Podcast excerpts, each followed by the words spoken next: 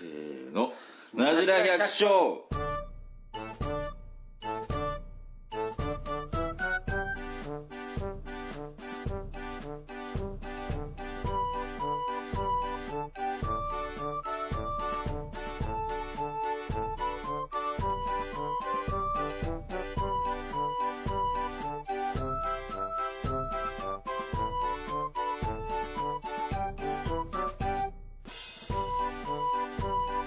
はい、大輔で。はい、サトシです石井です。第27回ナジア百姓始まります。番組へのお問い合わせは、なじ100アットマーク gmail.com、najihyaku アットマーク gmail.co までお願いします。じゃあ今日もやっていきましょう。す。はい、よろしくお願いします。お願いします。というわけで、最近どうっていつもと通り。す。最近、っていうか、今日、石井くんが来てますよ。あれ改め、改めて今日は石井くんが来てますから。 10秒ぐらいで分かった。改め、改めて、ご無沙汰し言う言うてます。今日、今日はゲ、今日ゲストを呼んでます。ありがとうございまあの、以前、第2回第2回、第二3回回か。まあ、忘年会も出てくれたけど、うん。まあ、第2回、3回だからね、か忘年、まあ、随分前だね。半年ぐらずいい、ぶん前だね。もう忘年会を抜かせばね。うんまだネギやってた頃ですから、そうそう確そう。かネギキング。いや、この石井農園、石井くん、今日も、今日来てくれましたんで、お願いします。あ、お願いしよまろすしくお。願いしまお願す。いしますありがとうございまというわけで、ということで、最近どうっていうことで。最近どう はい、最近はどうですかす。もう風でしょう。やっぱりやっぱ最近風だよね。半端ない風吹いたじゃないあれだね。爆弾何あ爆弾低気圧。低で気す圧か。低気圧。あれは何何何日だったっけ4日 ?4 日だったっけち ?4 日だったっょっけと俺、忘れちゃった。俺も、あ、俺手帳忘れちゃった。そうですね。はい。4日ですか4日だよね、確かはい。大風って。 4日の昼ぐらいから来たね。いやに。昼過ぎ3日の夜から強くなって、 3日が4日か。はい。で、4日がもう1日ぐわーなって。そうだわ、そうだわ。じゃあ3日の昼ぐらいからじゃあ強くなってきたね。うん昼過ぎぐらいからね。俺午前中は普通にしてて、午後、あ、でも、あ、普通に仕事はしてたな。風邪吹いてたけど。うん俺も仕事はしてたわ普通に。で、石灰巻いてた、しか も。ひどかったよ。危ない。しかも風強くなる前にと思って昼休みあのー何あのー削ってっていうか昼休みもう繰り越してもうそのままずっと巻いてて迷惑かかるからと 思っていつ風が吹いてるかまあその時まだそんな吹いてなかったからよかったけどすごかったっけどでも昼過ぎたらもう風邪来たし。来た終わってから来たあ、終わってから、じゃあちょうどよかったもんねそうそうよかった、半端なかったですからね。まあ被害がね被害すごいかやったですいやね。夜怖かったねすごい家が揺れたからねいい揺れました、うんうちの家揺れた部あ屋あ揺れたもう常にテレビるの音も聞こえねえ映画見てるのに全然聞こえねえんだうだああんまあ確かにそうかもしれないからなんか全然そわそわしてたねうちもアパート3階なんですけど、風ですごい揺れて、奥さんちょっと船酔いみたいになっち ゃって、そんなにほんと揺れっぱなしでした。そう下手な地震よりね多ぐ分わぐわぐわぐわ。あってるあとやっぱりハウスハウスねそうだよね。あーこれからっていう時にさ、みんなハウス張った人もいるから大体一棟ぐらいは以上は大体みんな持ってるよね、持ってるね。まあ、うちもハウス香水のねハウスとまあ機械とか入れてるハウスもあるんだけど、うんそれ気になるよねうんだって大体その週末に筋巻きやっかみたいな家多かったなと思うんでうすん。よそう、準備した矢先にこれだからね。そう貼ったばっかりだよね張ったばっかでもぶぶち切れたからね。うちほも。んと切ですよ5頭ぐらいぶち切れうわうちは無事でしたなぜうちだけ無事なのんかなんだろう、だけどなんかね、なんか、なんかあっかもとか言っときながら何にもなかったからね。あんなでっかいハウスだったのにね。なんでなんか風余計みたいなのあるなんかい。や、転送を開けて、え転送を開けるとなんか空気がこう、なんかこう、ブーって逃げていくから、うん。あーハウスの中こう、ブッて閉まって、ちょっと丈夫になってお父さんが言ってた。それでじゃあ、お父さんの、お父様の知恵まあ、まあ、まあ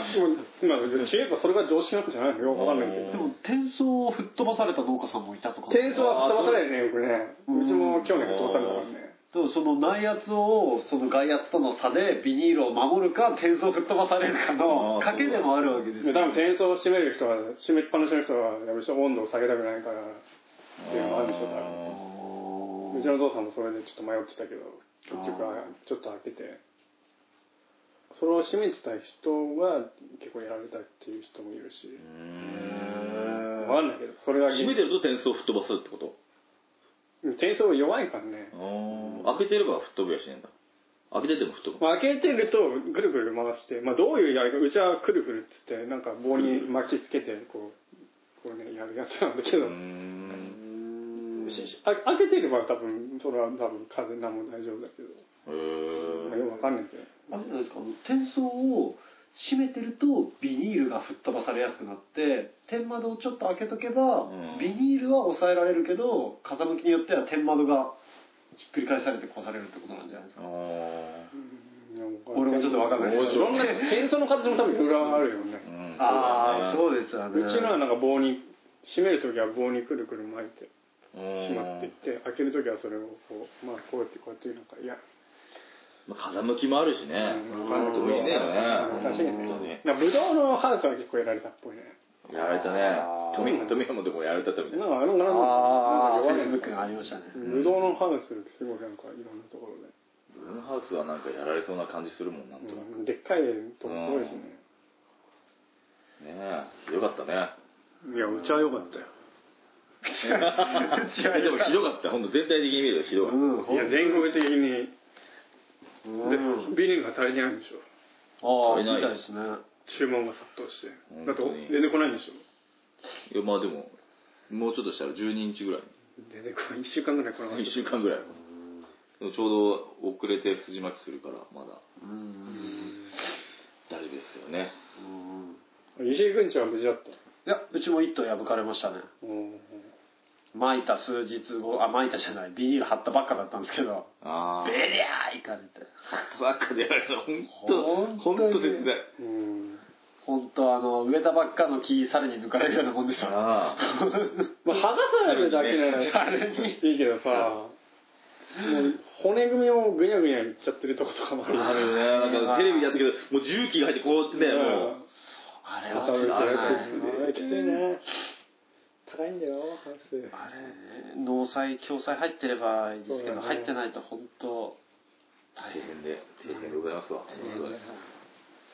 っていう話でしたていう話でじゃあお疲れ様でしたいやまだまだこれからこれこかられからだけそれにちなんでまたこのほらね育苗の話もうそうですねを今日するわけじゃないそ今れ作日ってほしかっ今日たのは今日はどういう話かというとまあこの最筋巻きとかっていう話が出たその育苗に関してちょっとおそうね深く時深く時と期でいすうかからねまあ米の話はまあ以前ちょこっとしたこともあるんだけど、まあ、細かい話はできてなくてちょうど今シーズンなんでちょっと育苗に関していろいろ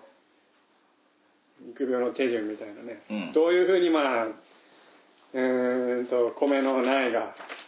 できるか田植えまでのそう田植えの田植え時までにどういう工程があるのかとあるかという話を、まあ、していこうとも思いますけど、もうちょ僕は苗はちょっと人に頼んで作ってもらってる んではっきり言って何も分かりませんどういうことをするのか今ちょこっと調べたらいろいろ出てきてなんかなるほどなるほどっていう感じでうんサドシと石井君はもうお手の物みた いなんでと思ったら意外と意外とね意外発想がと違うっていう話でそうまあこういう先生を呼んだ方がいいかもね担当が違うからみたいなことになって意外とわからないからっていうまあ上っ面はわかるけど上っ面はわかるけどっ ていう結構みんな本を並べながらこうやっぱりあの真髄まで行くには奥が深いですかそうらねね奥が深いわ割割ととねない作りもさそう割となんていうかね表面的な話しかそできなかったり間違ってることもあるかもしれませんけどちょっうと、まあそこら辺はまあメールでねまあ頑ま張頑張ってくんで本当はそう山君来てくれてたらよかったんまだあけど、ねまあ専門的にやってるからねなんか体調悪いとかそう花粉症なんだか風邪なんだかわかんないあバカは風邪ひかないって言うんで花粉症だろうじゃないきっと花粉だろうそうだねありえない園山君に後で突っ込まれないようなうん話ができればいいね。というわけで今日は育苗のお話をしていきます。まあ、俺はた、はいぱりわかんまあ一応ちょっとメモったんで、順を追って。じゃあ自分を追っていきますか。そうですね。うーんと、まずですね、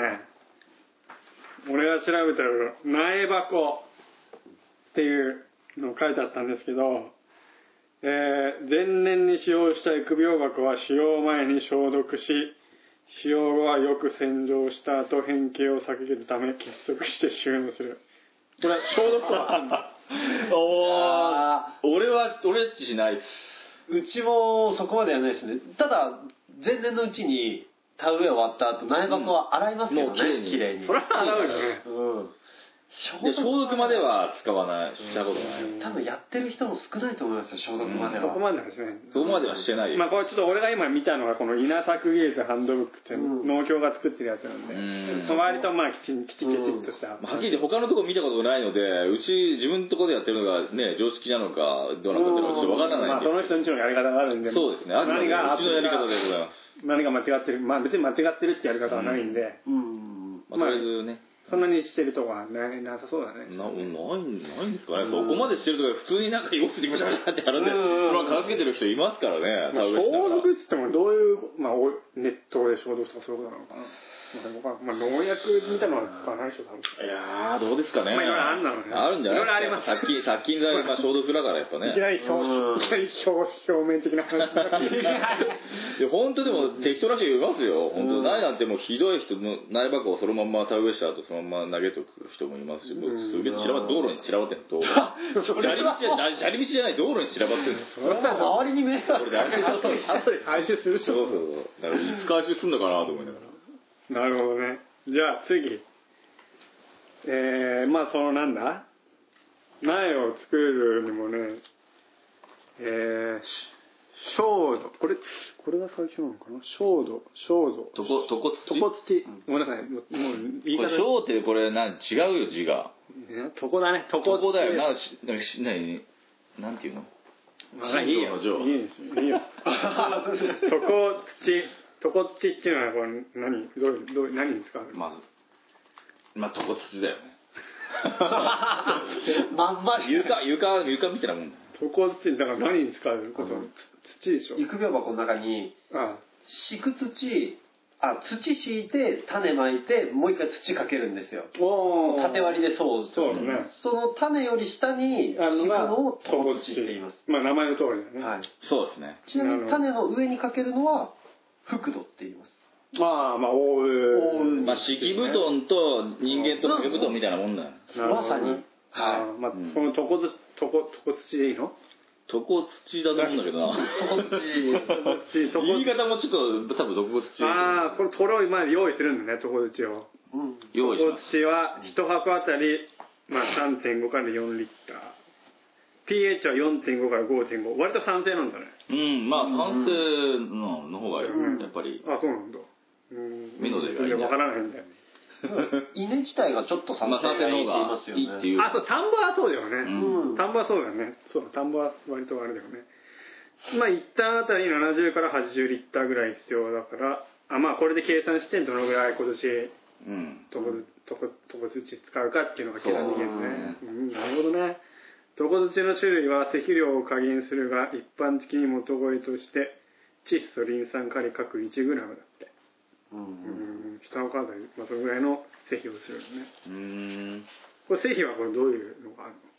のわからないえ、わかんない。あーでもあれですよ最近のバイドは大体、入ってる入ってるね、はい、もう購入済みのやつは、うん。配合されてるのですようん自分家で床土とか土作んぞって人はそうだね配合しますけ作っどてる人は、やっぱり入れるんだよね。買うのが多一応分買うから主流な。うん入ってるんだな作っ。てる人なんていいのよいるんですいまよ。す山、うん今まあ横もう横床土だけもちゃんともうこだわった床土にする人とかはやっぱりうんいるんで、もう土からどっかから土を取ってきてこう風にかけるみたいな感じで、やっぱあの田んぼからそう田んぼから、うん、土取ってくるんですよで土乾かして、うんであのふるいにかけてなんか猫とかわらとか不純物をなくしてね、そうですすえーこれだと燻炭混ぜたりとか、そね、うそうそうそほういますねうめんどくさいねいやすげえと思いますよまあこれまあもう完全な稲作専業の方でね、うんまあそういう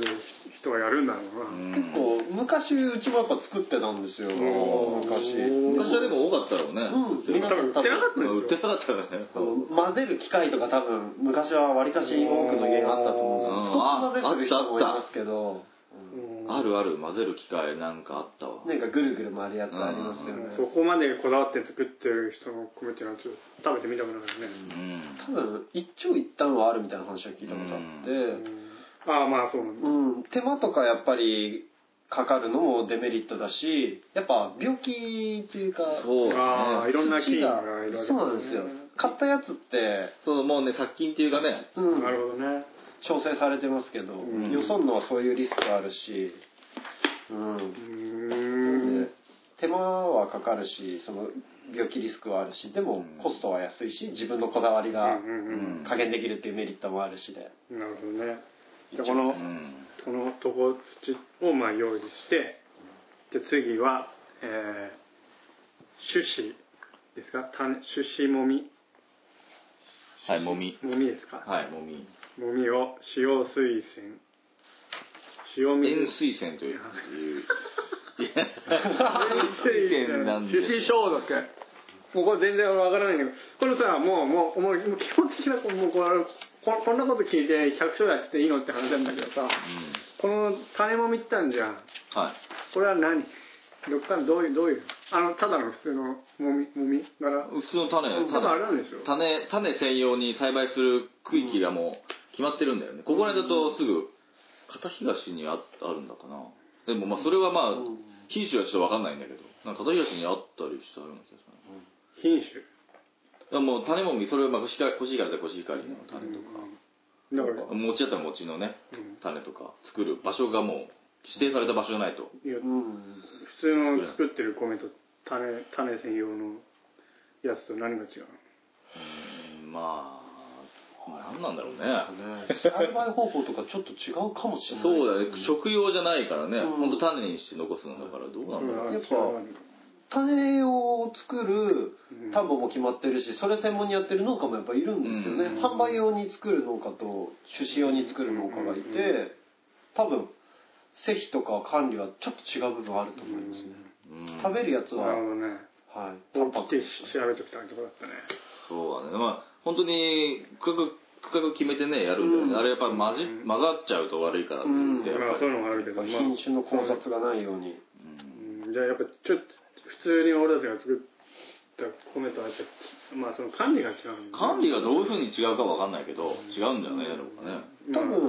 俺たちが普通に育てたコシヒカリとかああいうのでも多分翌年、うん普通に種もみにできるんですよ多分できるけど、まあ、やっぱりより発芽しやすいとそうだかね、あー美味しさよりもまあこあうー体力のあるもみをとまあか、そういうことだねうんねそういう重点でやってるってだけのあれだと思います、じゃあまあそういう感じでうんそういう感じで、ういんまいちわかんないあれだったけどで次この塩水泉これ何ですか塩水泉っていうのはまあそうですよね 塩水泉っていうのはまあひ 俺実際のところうちはしないんですよあそうしないとこもあるおーいや俺っちはしないですねでこの昔塩はしてたんだけど、うん手まあ、手間がかかってしょうしないんですよでこの塩水泉っていうのは何のためにするのあのーどうぞ石井君ああいいです塩水泉はあのー要はいい種を選抜するための一作業なんですよ、分かったあれでしょなんか浮いたり浮かなかったりそうそうですよあそうかだからこれは塩水で選ぶって書いてるんだ洗うわけじゃないんだもんねうん塩水泉あなるほどねこれ比重みたいのでそうそう浮いてくるやつを除去するとあれでもねあのー体調のいいうんこは沈むで 例え悪が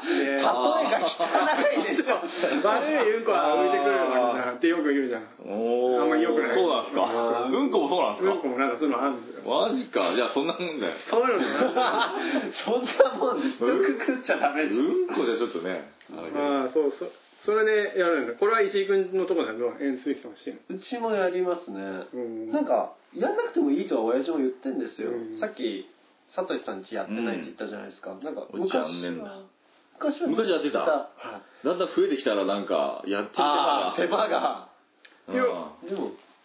要はこれはそのなんか塩水の中にそのもみをまあなんか入れ、うんまあなんか網かなんかにもみをた入れたのをこう入れて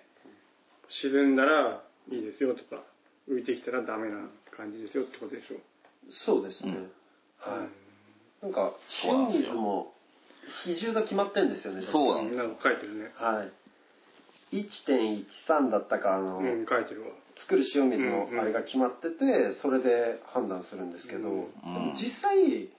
その塩水栓しなくてもいいんじゃないかってうちの親父も言ってるんですけどその昔うんみんな自分家で取った稲で、そうなんだよねはい、まあそれもあるか次らねの年種もみに使う時にはだかやっらぱ隙、があるもんねそうなんですよばらつきあっうて食べる用のやつだから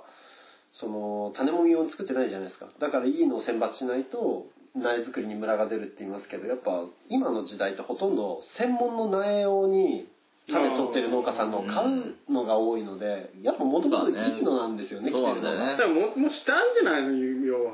そいういうやことじしゃなてはないしちゃいねえんだしてはないですうんこれってさ今俺さ網に入れるって言ったけどさこれ多分入れないんでしょえ網に入れたらどれがいいか分かんなくなっちゃうもんな要はさ一粒一粒を水の中に入れるんじゃなくてうん網の中になんかまとめて入れて沈めるとかそういうことじゃないんでしょ一粒一粒入れいや入れるて浮いたの取ってから見えるんじゃないそういうことでしょ、うんじゃあ間違ってたよね俺ねそうしないと分かんないもんね、のうんわかんない、うん網網に全部一緒普段入れたらわかんないうんねそうよねごめん除去できないああなるほどこれが円錐線、うん結構いい感じにまとまったね今うね、ん円錐線で次手指消毒はいこれはまあご字のごとく通り消毒をするわけですねでこそうれちですょっと、ねまあ、この僕の持ってるテキストに書いてる、えー、やつはバカナエ病イモチ病ゴマハガレ病もみもみもみもみがれ細菌病滑状病滑腸病あ発情病および苗苗苗立ち枯れ苗立ち枯れ細菌病が種子伝染性病害として重要であり種子消毒体系防除を徹底するよくそういう病気を病気になる苗を作らないためにうん種子消毒をすると、それはそういうこと合ってますうんえー、でこれはどうやって消毒するのあのこれまた俺俺もちょっとね俺っちの消毒の仕方が、まあ、消毒の仕方もあるんだよねいろいろ、うん俺っちまず塩水栓しないしないでうんすぐに温湯消毒ってのをするんですよ、温湯消毒それはどう温湯消毒要はまあまあ大体まあ60度のお湯に、うんあのもみをつけて、まあ、何分かいっぱいずっとつけすぎると今度芽が出なくなるので、うんまああると決まった時間までつけておいてそれでまあ温湯消毒っていう形うんで一回、 10分ですねあー10分だね、もみえーうるちは10分餅は6分おーあもうちょい早いですね餅早いんだ芽が出るのが早いからあ多あそ分っかそうですねちょっとでもなんか長くつけると芽出芽率がやっぱり発芽率が落ちるっていうあいつらすぐにあいつらすぐに伸びてきちゃうからはいすぐ伸びてきちゃうからダメなんだ餅が6分だったかなへまあ予備取って言うてるから多分ねもうちょっとつけても大丈夫なんだろうけども、うんまた俺だけあれなのかっていう、まあ、オッチはまだ温湯で消毒しますからねだけどちょっとテキストとはまた違う、まあうーんこれにはあまりその消毒の仕方について詳しく書いてないの最近でも温湯がすごくこう流行りというか流行り推奨されてますよねやっぱ農薬を抑えられるからっていうんでうーん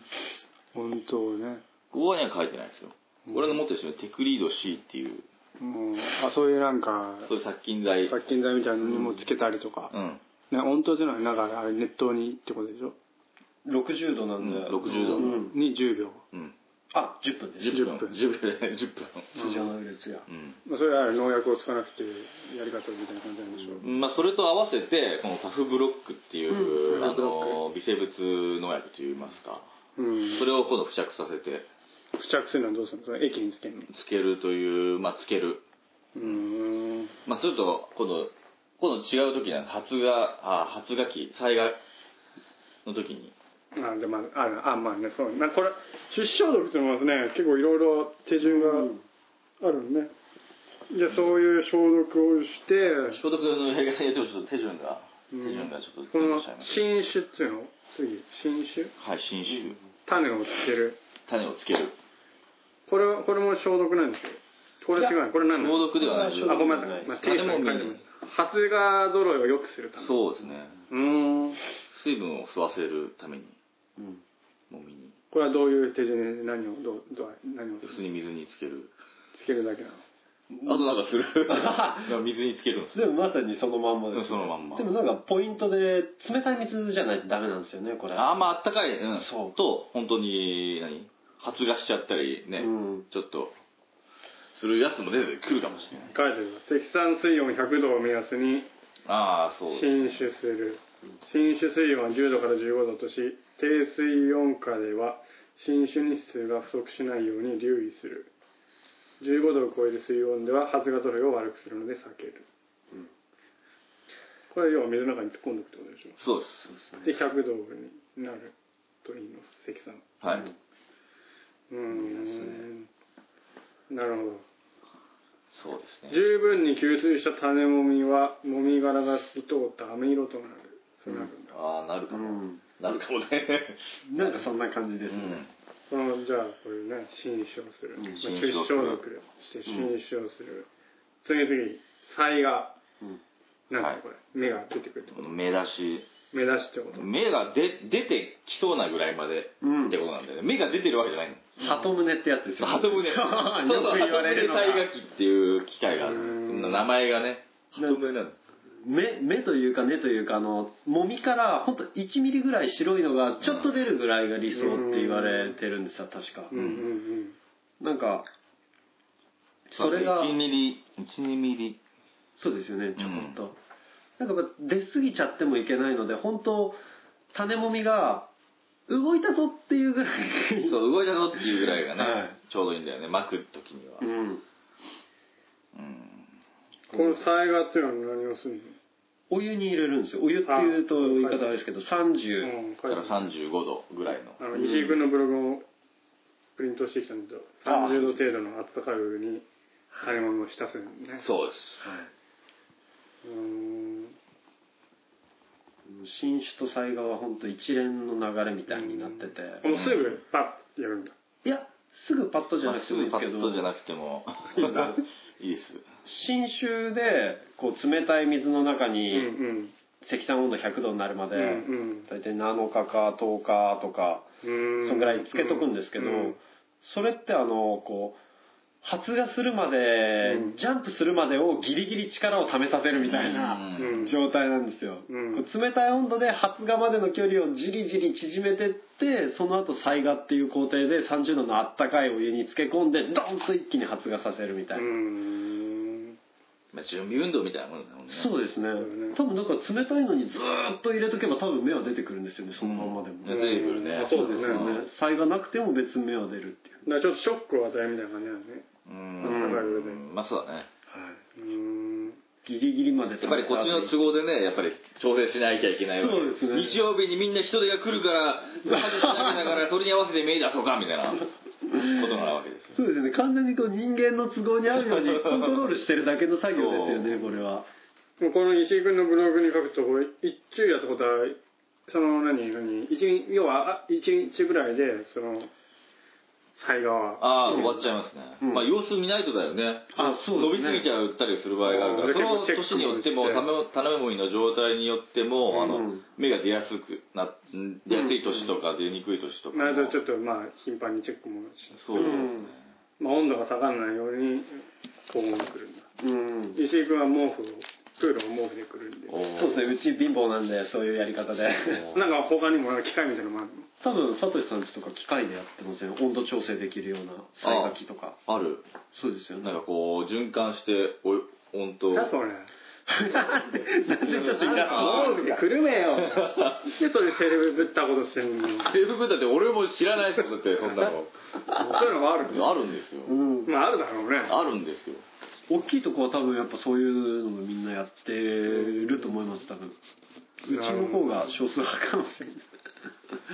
そんで、ま、ま、丸、どうすんの、うん あの去年までは浴槽風呂使ってたんですよああ、おじも使ってるよ。で、なんかもらってきた旅館の、みたいな、でっかい風呂みたいな。あ、ああれですもう風呂桶というか完全に家の風呂使ってたんですよ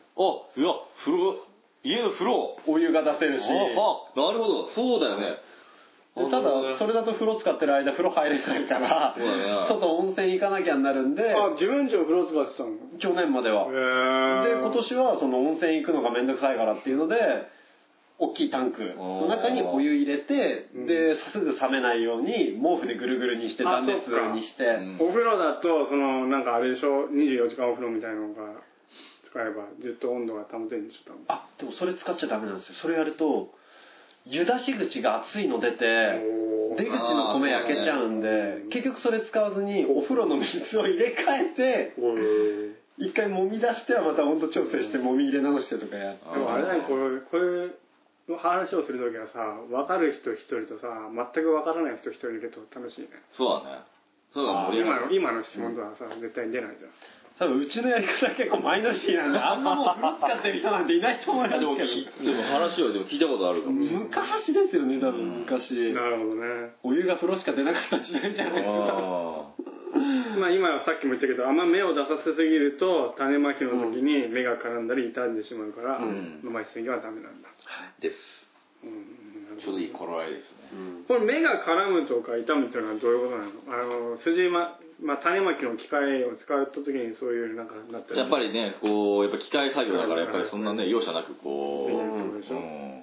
でこれ目だまあその災害の目出しが、まあ、鳩胸状態ね、うん。目が出るか出ないか、うん。確認できたら干すうんごめん干す。それはどっちも同じ干す、うん、そうだね、目止めって言ってなんか、うんね、冷水にまたつけて、また乾かしたりはしてる。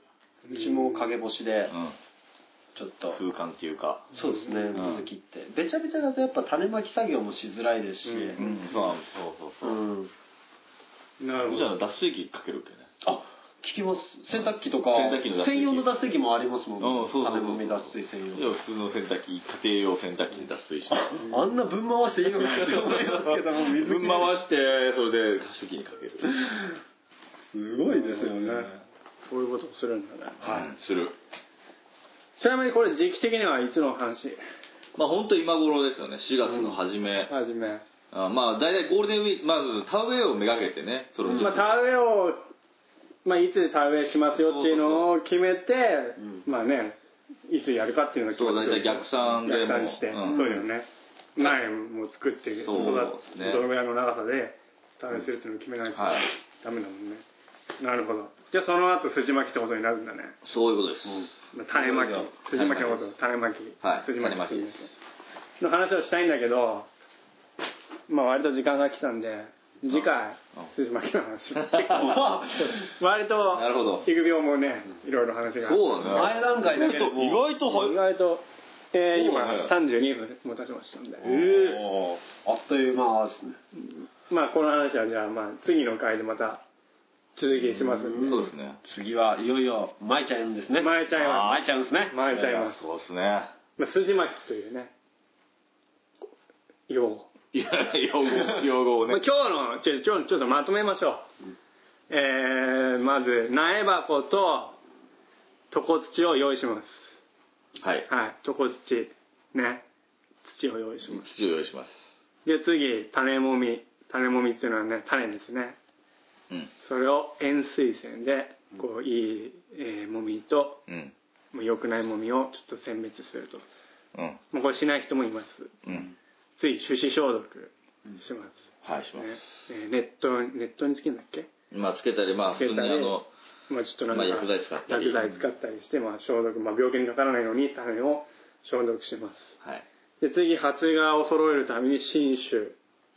えー冷水につけてはい適酸温度が100度になるようにはいしてその後才が、えー温水につけてはい1日うんで芽がちょこっと出やすいようにうんして乾かすと、そうですそういう感じですねそういう感じです筋巻きまでの工程他んなに感じですね補足ではないですかそうですねまあうんいいんじゃないですか大体なるほどこれ変えて変えてる感じで OK だうね、んこんな感じではうんいじゃあ次回は筋巻きから話しますんで今はい日はここまでですはいありがとうございありがとうござまいますすありがとうございましたサトシの怪しい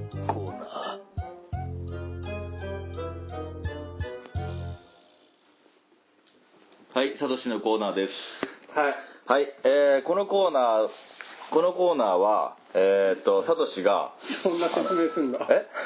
失礼しますえこの IC コーナーは、えー私が、あのーお題を出しまして IC 男たちがあの議論を交わすというコーナーになっております ちょちょ、待って待って待って待って。怪しい。 よろしくお願いします女たちじゃねえよ。みんな怪しくなっちゃってるおかしいじゃん。怪しいのは一人だけだよ。いや僕もう私があの議題を出しまして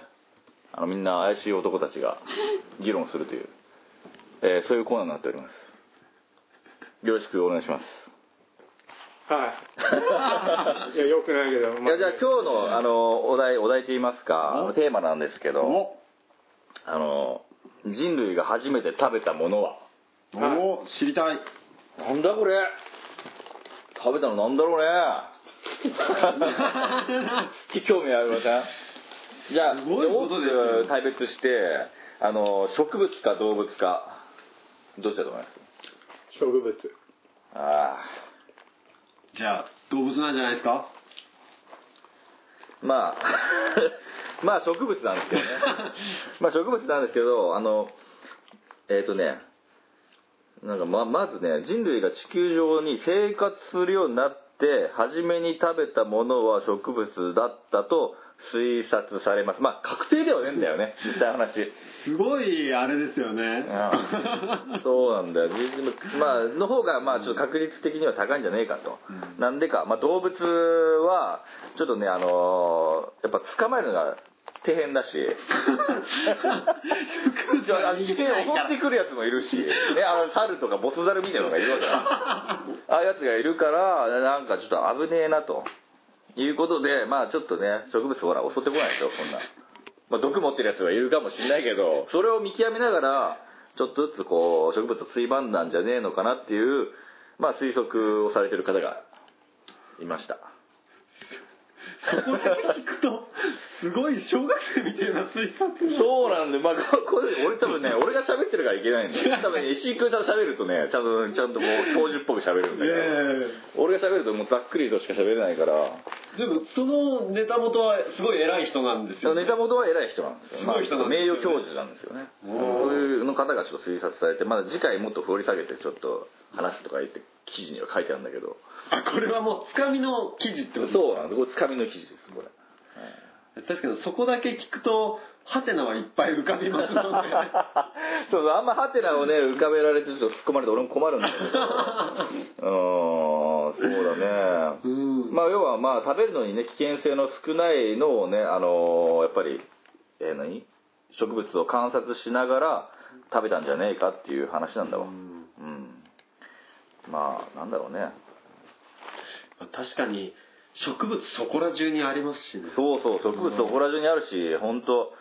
まあ毒さえ食わなきゃねなんだかんだ言ってこう食べなきゃやっぱ生きていかないからもう石投げれば植物に当たりますからね、うん、そうそうそうそう そう。そうなんですよ。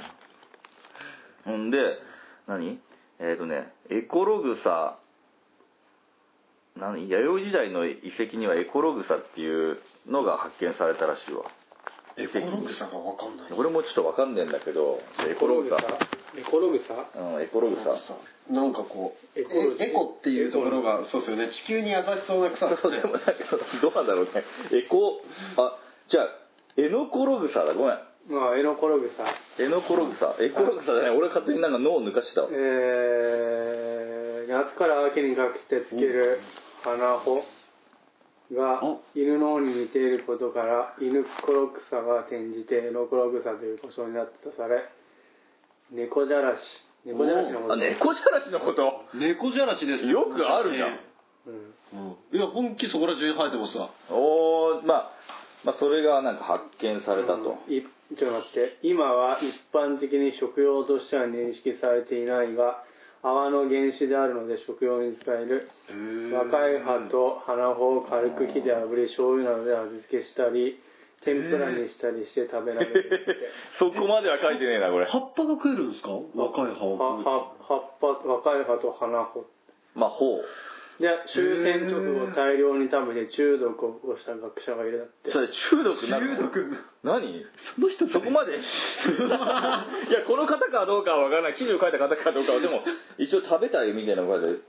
で近代以前の農村ではひどい飢饉の際にこれを食用したへまた猫じゃらしの名の通りこれをもと用いて猫をじゃらすことができる知ってじゃれますからねああじゃれるねあれに対してもうシャンシャンかまってきますからそうだなあのそれを食べてたってことそう食べてたってことがまあねあの何出土したって書いてあるからやっぱ出てきたんだろうね遺跡からねうーんまあ、どのようにして食べたかは分かりませんがなんかね分かんないってうどんんなふうに食べたかは分からんまあ、あったということあったんんでですすねよほんでなんか今現在分かってるところで208の古墳から39種類の植物種子が発見されたって書いてあるまあそのエノコログサまあ猫じゃらしと言われたもの以外にもまあ39種他38種ぐらいあるってことだねうーんうん植物食いまくってただろそうういうことと食いまくってたらやっぱねもう動物やっぱ本当危険なんだろうね、うん、捕まるの大変なんだわ、うんまあ、生きていくためのね手段としてやっぱりうーうんんまあ、人類それに関連して最古の栽培食物はイチジクと言われているって書いてええいやーでも栽培だからこれ食べたんだからね栽培じゃないからねこれ農業の初めじゃなくてあるさ何食ったかっていういや俺も今調べてみるんだけどなかなかねえなやっぱりこの偉いしやっぱり教授がやっぱり調べてるんですよちょかよ多分突っ込んでいけば確かに人類っていう定義がどこか分かんないから、初めて食ったものは分かんないかもしれないですけどでもすごいのってその時代に出てきたものを戦後まで人間食ってるわけだからそうなんだよでも現在も、うんそのうち何39種類のうちあのその大部分は現在も食べているものですって書いてへえあるまあ大量にではないんだろうけどね食べてるものなんてすごいでもそういう草みたいなのとか麦とかそういう感じのなんでしょ多分最初に食ったの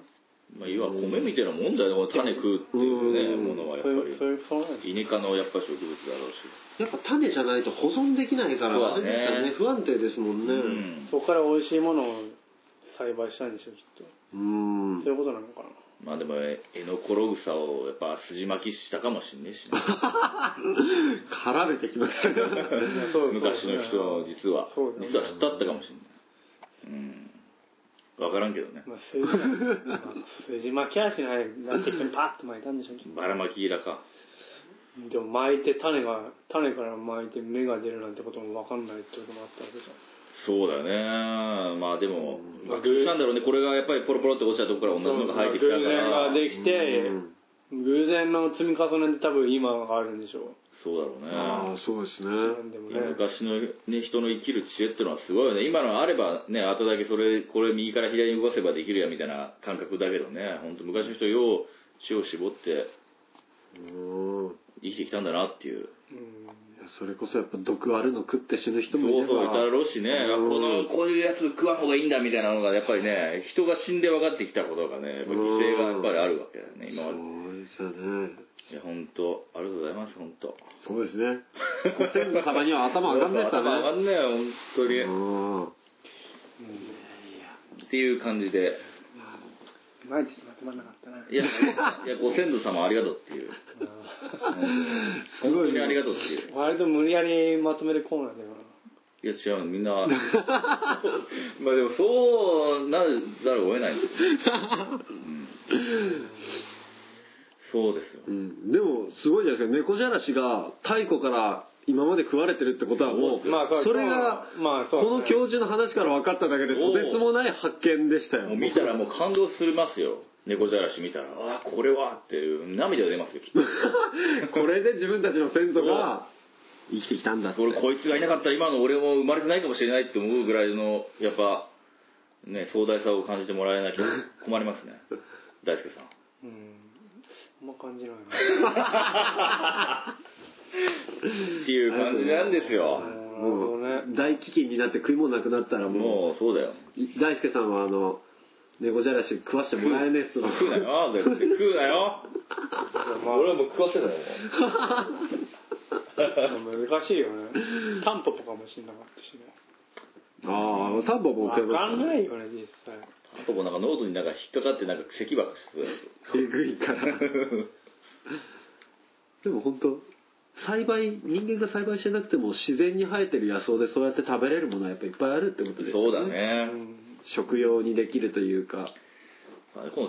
た試してみるっていうコーナーもいいかもねいろんなの買って野草を野草ルールなんだよ死にたくないよ俺まあでも毒だけ食えますからねうまいかもしれないよちゃんと調べてちゃんとちゃんと見てやっぱり危ないと思うよ本当に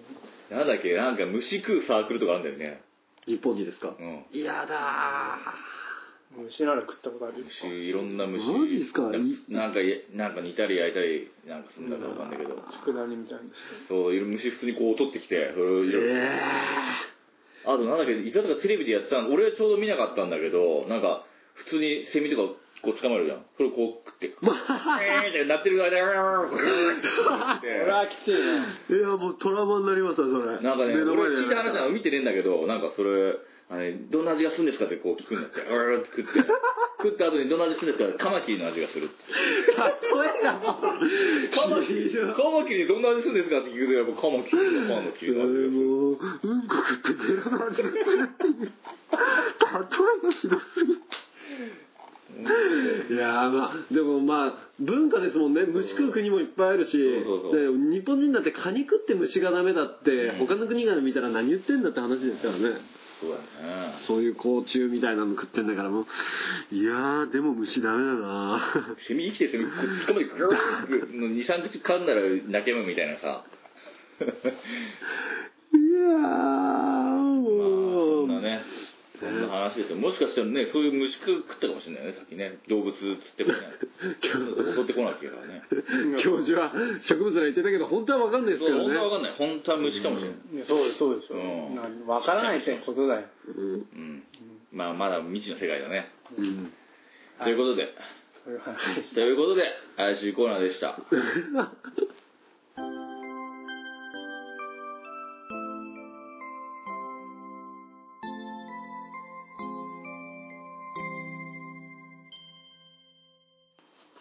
たはいというわけではい。今日もお送りしてきた第27回ラジア百姓で したはい。お送りしたのは、早いよそんな進め方ない 今日は何ですか育病 育病、犬への育病について話して、えー、筋巻きまでね筋巻きの手前まで鈴巻の手前まで。な準備準備目で出し災害目出しまで話しましたけど次回は種まきかはらい。ちょっと話していきますんでお楽しみにということではい。はい。今日はこんな感じでいいですかあ、いいですね。なんか言っとくことないですかないです。なんもないです。じゃあ次回のお楽しみです。はい今日はすじらしてここまでですお送りしたのはないですけどサトシと、石井ですでしたじゃあまたさようならさよなさよらな。ら